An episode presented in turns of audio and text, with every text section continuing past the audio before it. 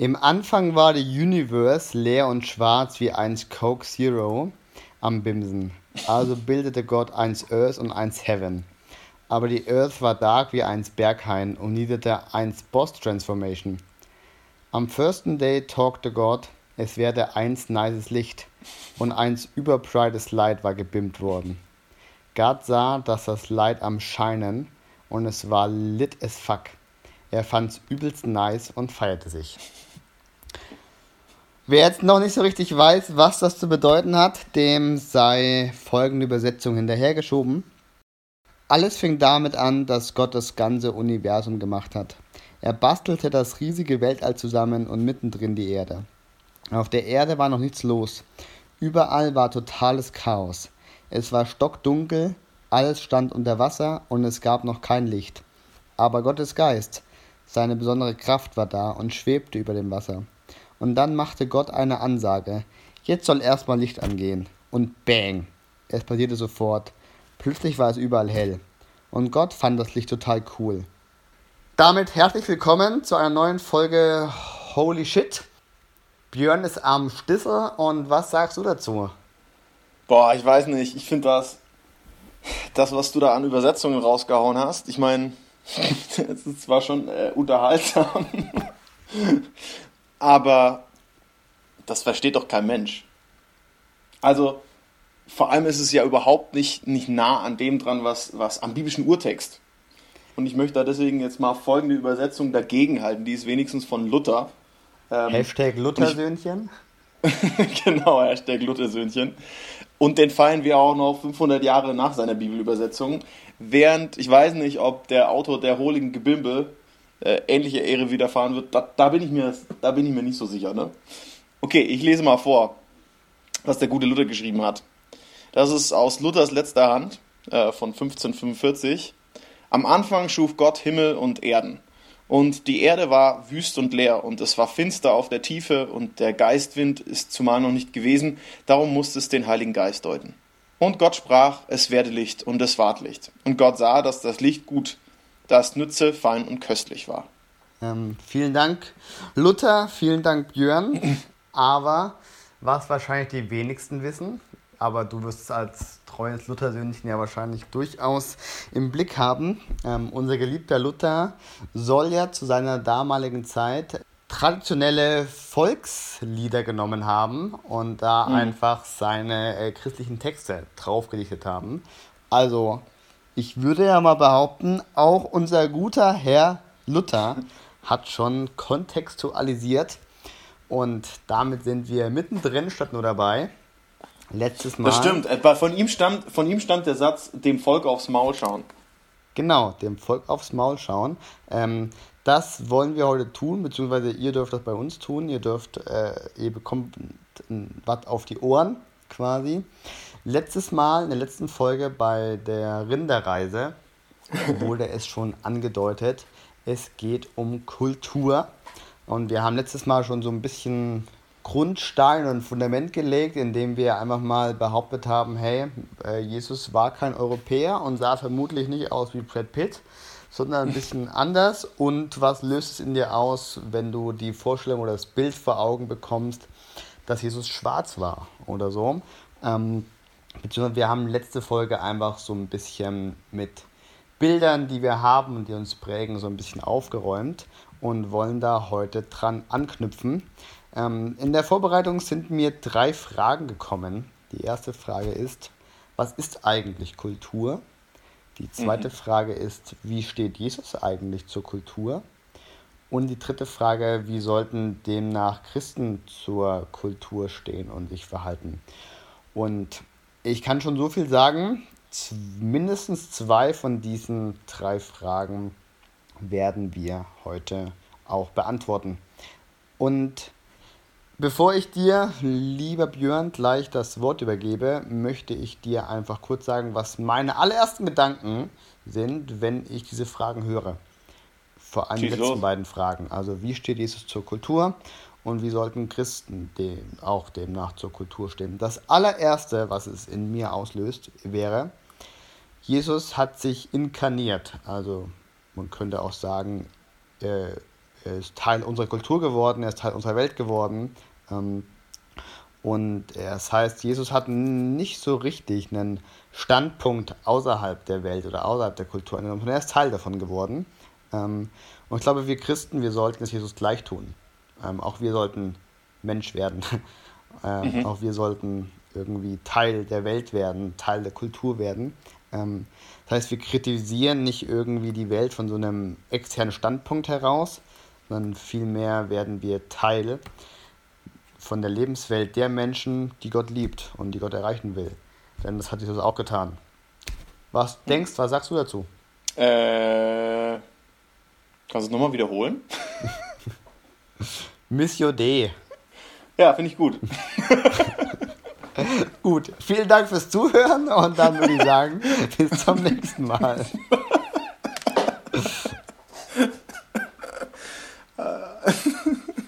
Nein, also ähm, in den, in den, äh, in den theologischen Kreisen, wo Björn und ich, wo wir uns ja leider unweigerlich bewegen, ähm, gibt es seit einigen Jahren einen neuen modischen Fachbegriff, der nennt sich missional, ähm, mhm. weil missionarisch irgendwie so, so böse klingt und so. Hat man ein neues Wort gesucht. Ähm, und, der, das, und das ganze Gedankengut um missional basiert quasi auf dem Begriff der Missio Dei, also zu Deutsch die Mission Gottes. Und die sagt quasi, naja, Gott ist selber Mensch geworden, Teil der Kultur geworden. Ähm, und darum geht es letztendlich auch bei der Mission, ähm, dass wir Teil der Lebenswirklichkeit, der Lebenswelt von den Menschen werden, ähm, die wir erreichen wollen und die Gott liebt. Amen dazu. Ähm, es gibt auch einiges an äh, Kritik an dieser, dieser Sichtweise. Beispielsweise könnte man als Kritik anführen, ja, aber ich muss doch über Sünde reden und über Buße und über äh, Umkehr von den bösen Taten und toten Werken und so. Ähm, und wo fängt das denn an und wo hört das denn auf? Und ich äh, kann, ich, ich, und ich verwässere doch dann irgendwie das, das Evangelium und ähm, das Evangelium und das Wort Gottes ist ein zweischneidiges Schwert und das trennt ähm, und ist immer schon Stein des Anstoßes und soll es auch bleiben. Äh, wir sollten da ganz klar äh, Kante zeigen äh, und deswegen meine Frage, Björn, was denkst du dazu? Äh, ich denke, dass wir noch kurz den Sponsor der heutigen Folge nennen sollte. Deswegen war ich vorhin so ein bisschen verwirrt. Ja, das aber das lag einfach daran, dass du, dass du schon einfach reingegangen bist ins Thema und ich äh, strukturell, ähm, ich bin ja, ich bin ja so der strukturierte von uns beiden, wer das jetzt noch nicht so mitgekriegt hat. Der Tim ist eher so der so ein bisschen spontane und genau, ich bin der, der die Struktur und die Ordnung reinbringt. Nee, aber ich, ich, ich war irgendwie ähm, in unserem Skript hängen geblieben an Begrüßung. An der Begrüßung, genau. Deswegen habe ich gedacht, was kommt denn jetzt? Was macht er da? Das, das war doch, das steht doch gar nicht hier. Ähm nee, ich würde noch gerne ganz kurz Martin Dreier gerne danken. Der hat, ähm, der ist verantwortlich für die zweite Übersetzung, die du vorgelesen hast, die Volksbibel. Ähm, da die nicht mehr ganz so lustig ist wie die Holige Gebimbel, äh, versucht er quasi nochmal das Ganze zu promoten und deswegen äh, könnte er unseren Podcast unterstützen als potenzieller Sponsor, weil wir würden dann nämlich auch Werbung machen für die Volksbibel und dann ist diese der nächste heiße Scheiß. Das stimmt. Von daher vielen, vielen lieben Dank, Martin. Das wird ganz groß rauskommen, die Volksbibel. Das ist richtig. Äh, kurzer Fun-Fact noch zu Martin Dreier. Der äh, gute Mann hat ja auch auf, glaube ich, RTL 2 ähm, so eine Hochzeits- Show mit, mit moderiert. Ja. Weißt du das noch? Ich glaube, Adam sucht Eva, glaube ich, oder so. Ja, ja. Auf jeden Fall, wir könnten den eigentlich auch als Co-Autor anheuern für unser Datingbuch.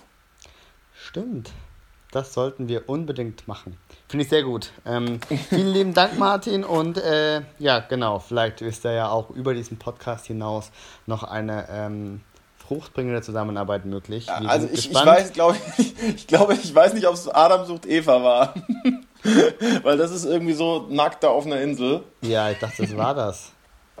nee, nee, ähm, Das war irgendwas anderes mit. Okay, dann war es wahrscheinlich Hochzeit, Hochzeit auf den ersten Blick. Scheiße, warum kenne ich die ganzen, warum kenne ich diese ganzen Dating-Formate? Hat mir ein Freund erzählt, dass er das gelesen hatte. Hochzeit auf den ersten Blick. Entschuldigung, Martin Dreier, wir wollten dir jetzt nicht irgendwie irgendwelche richtig schlechten Formate von nee, RTL 2. Wir wollten dir nicht irgendeinen Scheiß unterjubeln. Wie dem auch sei, ähm, Jesus und Kultur und damit auch Jesus Nachfolger zur Kultur. Wie sollte es denn sein? Äh, was heißt, wie sollte es sein? Ich denke, es ist erstmal gut, sich anzugucken, wie, wie sich so, sag ich mal, die Kirche und die Jesus-Nachfolger, wie die sich so insgesamt zur Kultur verhalten. Also bevor wir jetzt irgendwie über ein Ideal sprechen, ist vielleicht erstmal eine Bestandsaufnahme ganz gut. Genau, denn ich, also ich glaube, zunächst mal, ich glaube, man macht sich, das ist nicht immer so, dass man sich da überhaupt Gedanken drüber macht und reflektiert. Ähm, und wenn man das macht, ähm, dann kann man vielleicht zu dem Ergebnis kommen, zu dem Richard Niebuhr gekommen ist. Richard Niebuhr ähm, lebt nicht mehr. Äh, der gute Mann hat im letzten Jahrhundert gelebt, war unter anderem in Yale an der äh, Yale Divinity School, das ist so die theologische, der theologische Zweig der Universität Yale. Da hat er gelehrt und eines seiner bekanntesten Werke oder das bekannteste Werk von ihm ist Christ and Culture. Und darüber, in, in diesem Buch reflektiert er eben äh, und systematisiert so ein bisschen ähm, das Verhältnis von Christentum, christlicher Kirche und Kultur, wie er es so beobachtet. Und er typologisiert das. Das heißt, er, er identifiziert verschiedene Typen ähm, im Lauf der Geschichte. Äh, genau genommen sind es fünf Stück. Und wir dachten, wir gehen die mal kurz durch, weil das ist eigentlich echt spannend. Ich glaube, man findet sich in dieser einen oder anderen Haltung irgendwie wieder. Ähm, und wir machen das jetzt mal zusammen. Äh, genau, du hilfst mir. Ich, ich hau, das, hau das voll raus und ähm, gebe noch so eine kurze, kurze Regieanweisung quasi an all unsere Zuhörer und Zuhörerinnen. Ähm, es gibt fünf Punkte laut Richard Niebuhr, wie Christus zur Kultur steht. Ähm, und ich denke, bei jedem dieser fünf Punkte könnte man sich fragen, stehe auch ich so zu der Kultur? Sehe ich das auch so? Und wenn ja, warum? Wenn ja oder wenn nein, warum nicht? Das heißt, diese fünf Punkte dienen der kritischen Selbstreflexion. Punkt 1. Punkt 1 ist äh, Christ Against Culture. Richard Niebuhr sagt, das, sind, äh, das ist so ein bisschen die, die, die die klassische Sicht irgendwie auf, auf die, die christliche Kirche, auf Kultur hatte. Das heißt, irgendwie die äh, Loyalität der Glaubenden liegt bei Christus und man wendet sich von der Welt und ihrer Kultur ab. Und ähm, Welt, Kultur steht auf der einen Seite, Kirche und Christus auf der anderen Seite und ähm, genau, die, die haben nichts miteinander zu tun, beziehungsweise die eine ist, äh, ist gefallen und voller Heiden äh, und die andere, da ist das Heil. Ähm, das ist jetzt mal so ganz hart formuliert. Ähm, nee, also ähm, ich will dir ja ungern widersprechen, aber ich glaube, dieses äh, Christ Against Culture beinhaltet vielmehr quasi, dass auch ähm, Christus die Kultur kritisiert. Ähm, und dass, dass er sagt, Kultur, oder ich würde es mal übersetzen mit Welt, ist böse, Welt ist schlecht ähm, und da es eben so einen, so einen kritischen Standpunkt ausgibt und so. Ähm, und dass damit quasi auch wir Christen eben, äh, wenn wir zu Christus gehören, über die Welt urteilen, über die Kultur urteilen und sagen, wie böse, schlimm und sündhaft doch alles ist. Und so. Ähm, sehr ähnlich dem ist aber auch der zweite Punkt. Also, ich bringe ihn gleich mal mit ein, weil vielleicht gibt es ja doch ein paar Unterschiede. Weil der zweite Punkt, ähm, Christus und Kultur sind im Widerspruch, ist da sehr ähnlich. Also es wird quasi ähm, als zwei konkurrierende Größen schon fast gesehen. Entweder ich bin da, ich bin auf der einen Seite oder auf der anderen Seite. Ähm, ähm, beides geht irgendwie nicht so ganz. Ähm, so nach dem Motto, man kann nicht zwei Herren gleichzeitig dienen. Ich glaube, das ist auf jeden Fall ganz, ganz eng verbunden eben mit dem zweiten Punkt, dass die beiden Sachen eben im Widerspruch zueinander stehen. Und dass ich mich entscheiden muss, ähm, bin ich jetzt hier ähm, auf der Christusseite oder bin ich eben auf der kulturellen, auf der weltlichen Seite? Weil beides zusammen geht irgendwie nicht. Ähm, der dritte Punkt wäre, Christus transformiert die Kultur. Das ist ähnlich wie die ersten beiden, nur noch etwas positiver. Ähm, also quasi ja, da ist irgendwie ein Gegensatz da, ähm, aber nicht Gegensatz im Sinne von entweder oder. also ich bin auf der einen Seite oder auf der anderen Seite, sondern dadurch, dass Christus kommt und dadurch, dass äh, ich zu Christus gehöre, verändert sich die Kultur, in der ich bin. Ähm, das hat nicht nur Auswirkungen auf mich, dass ich rausgezogen werde aus der bösen Kultur, sondern es ähm, hat quasi auch Auswirkungen auf, äh, ähm, halt auf mein Umfeld, weil ich vielleicht auf einmal, keine Ahnung, meine Frau nicht mehr schlage oder meine Mitarbeiter freundlicher behandle oder so. Ähm, oder was auch immer oder so. Ähm, der, der vierte Punkt wäre dann quasi, Christus ist über der Kultur. Ähm, das heißt quasi, gerade wenn es einfach um ähm, Entscheidungen geht, ähm, dann ist unterm Strich Christus und alles, was zusammenhängt, Bibel, Gottes Wort und so, äh, hat mehr Autorität. Ähm, also ganz klassisch, man soll Gott mehr gehorchen als den Menschen. Ähm, und dann der fünfte Punkt wäre Christus in der Kultur. Das heißt quasi, ich sehe in der Kultur etwas, etwas Göttliches. Klassisches, eher Negatives, je nachdem, wie man das halt deutet. Beispiel wäre, ähm, in allen Religionen ja. äh, ist die Erkenntnis der Wahrheit und des Göttlichen möglich. Ähm, weil Christus ist in der Kultur, deswegen ist Christus auch ähm, in allen Religionen zu finden und auch in jedem Baum und in jeder Sternschnuppe. Ähm, das heißt quasi alles Kulturelle, jede Weltanschauung okay, äh, besitzt quasi das Potenzial, Gott darin zu entdecken. Mhm. Da sind so ganz, ganz grob mit vielen Überlappungen und Überschneidungen die fünf Punkte oder die fünf Bereiche, die quasi Richard Niebuhr sagt, so kann Jesus und Kultur, ich finde find den Begriff Welt besser, ähm, sondern der, in Beziehung gesetzt werden. Ähm, ich glaube, bis auf den letzten Punkt, also Christus in der Kultur, ist allen Punkten gemeinsam, dass man ein eher dualistisches Bild hat.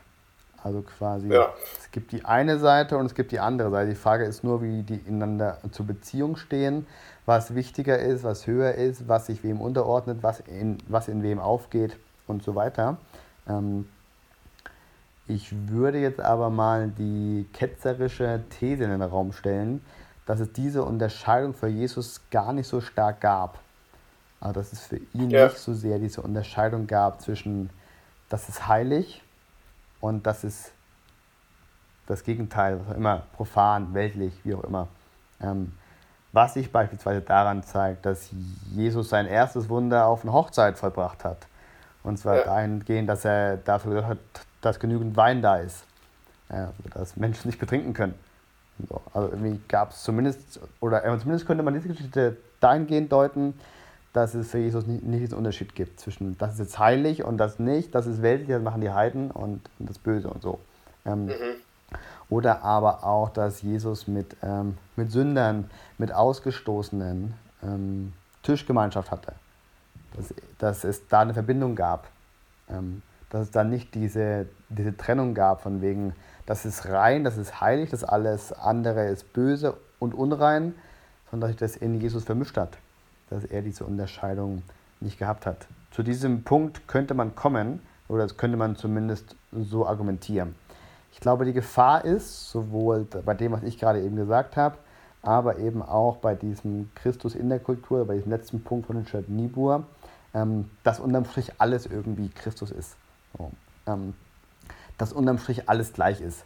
So, also ob ich jetzt irgendwie Jesus-Nachfolger bin oder ob ich jetzt hier irgendwie Buddhist bin oder ob ich einfach in meiner Freizeit Bäume umarme oder so, ist das Gleiche, weil Christus ist in allem. So.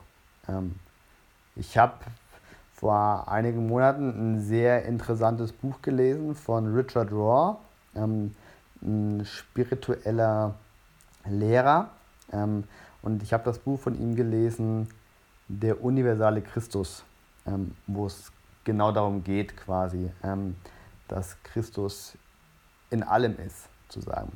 Ähm, sehr, sehr, sehr spannend, gab viele Sachen, die ich wirklich sehr horizonterweiternd fand.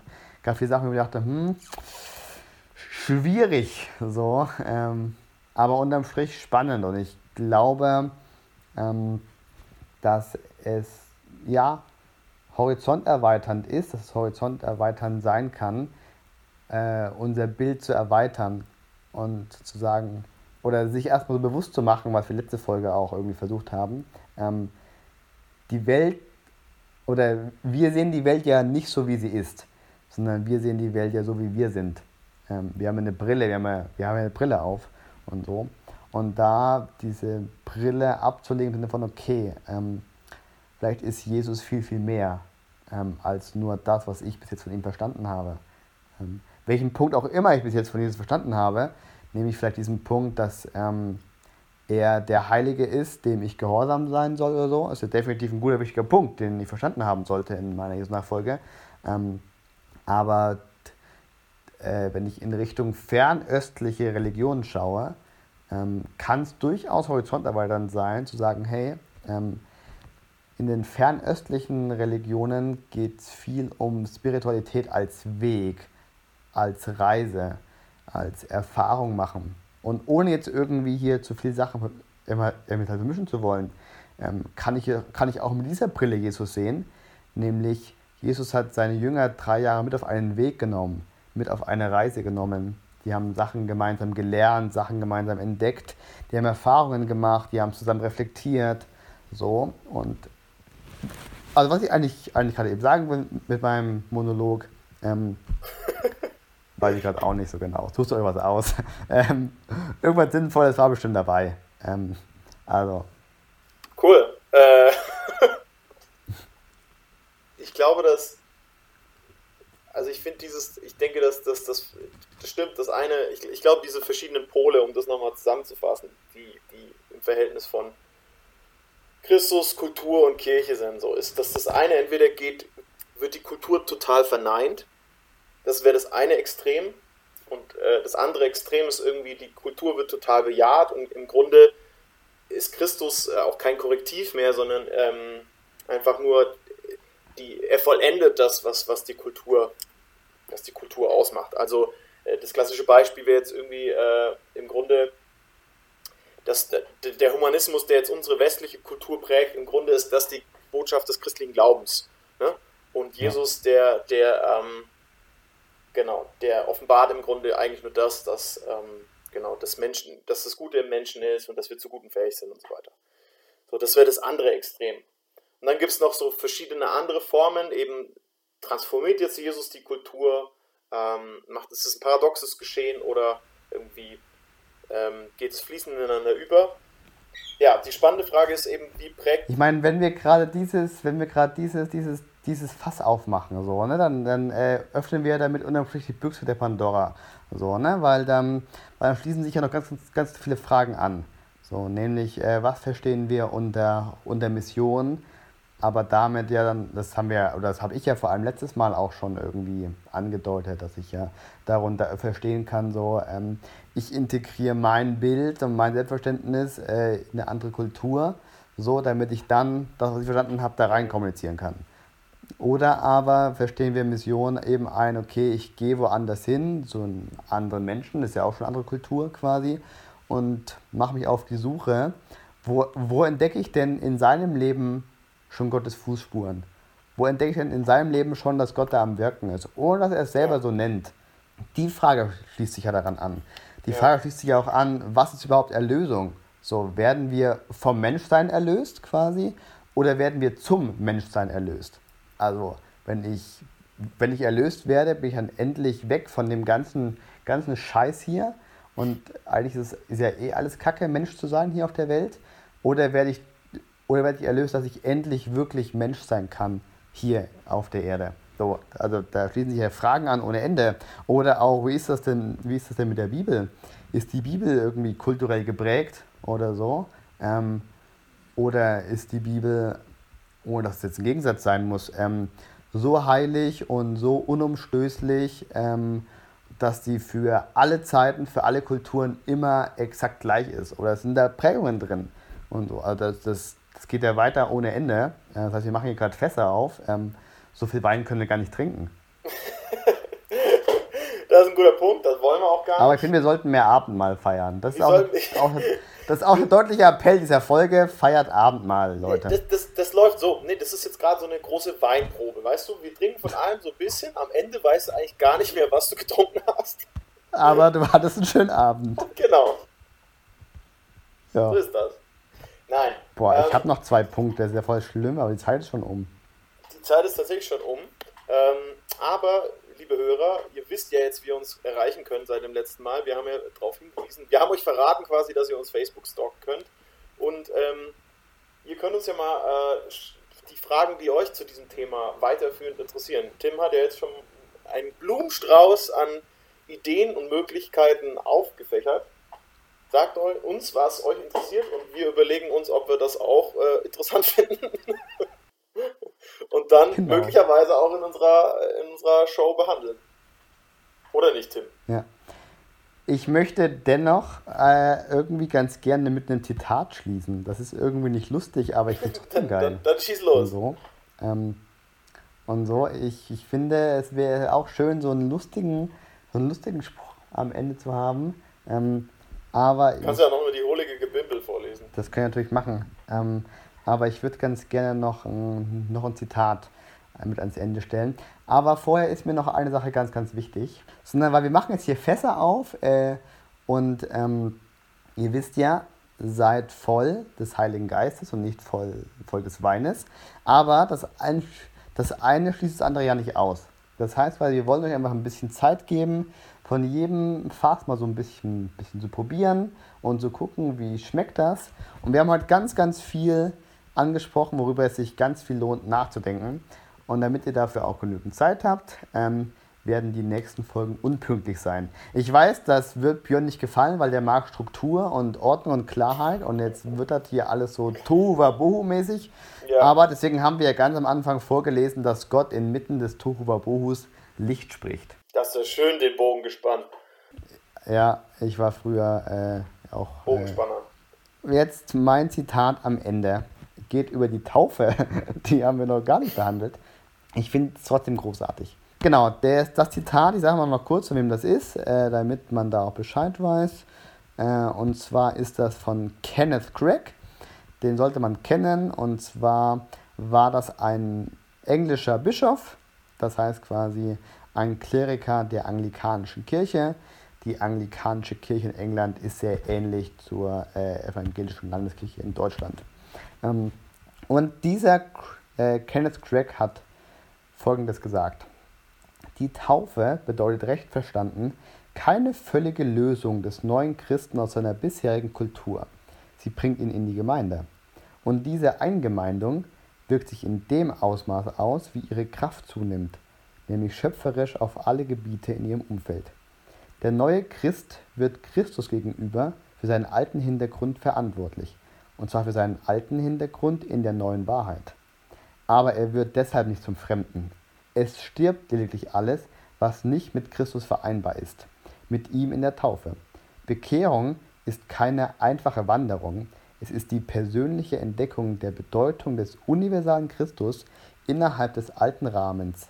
In vielen Punkten etwas alt und man mag auch viele Sachen etwas kritisch sehen, kommt immerhin aus dem Jahr 1976 dieses Zitat, aber ich finde es doch in vielen Punkten sehr schön, nämlich es hebt diesen Gegensatz auf von diesem entweder ich bin bei Christus oder ich bin wo auch immer, sondern eben diesem, okay, ich, ich gehöre zu Christus, ja, ich habe eine neue Wahrheit, ich habe trotzdem noch meinen alten Hintergrund und für diesen bin ich gegenüber verantwortlich. Das fand ich sehr, sehr schön und in diesem Sinne fühlt euch verantwortlich und von uns beiden festgedrückt. Bis zum nächsten Mal. Bis zum nächsten Mal. Peace out, wir sind raus.